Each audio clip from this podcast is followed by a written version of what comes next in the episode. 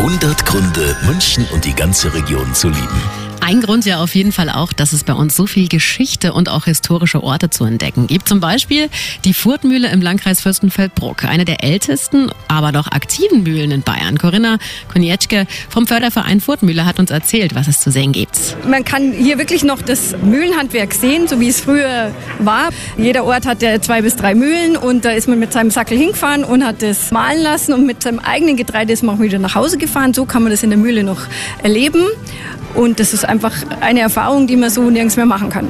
Ja, dafür gab es am Abend den Bayerischen Heimatpreis. Herzlichen Glückwunsch. Ja, und mein Tipp, in der Furtmühle gibt es ein Café. Da gibt es sonntags richtig guten Kuchen. 100 Gründe, München und die ganze Region zu lieben.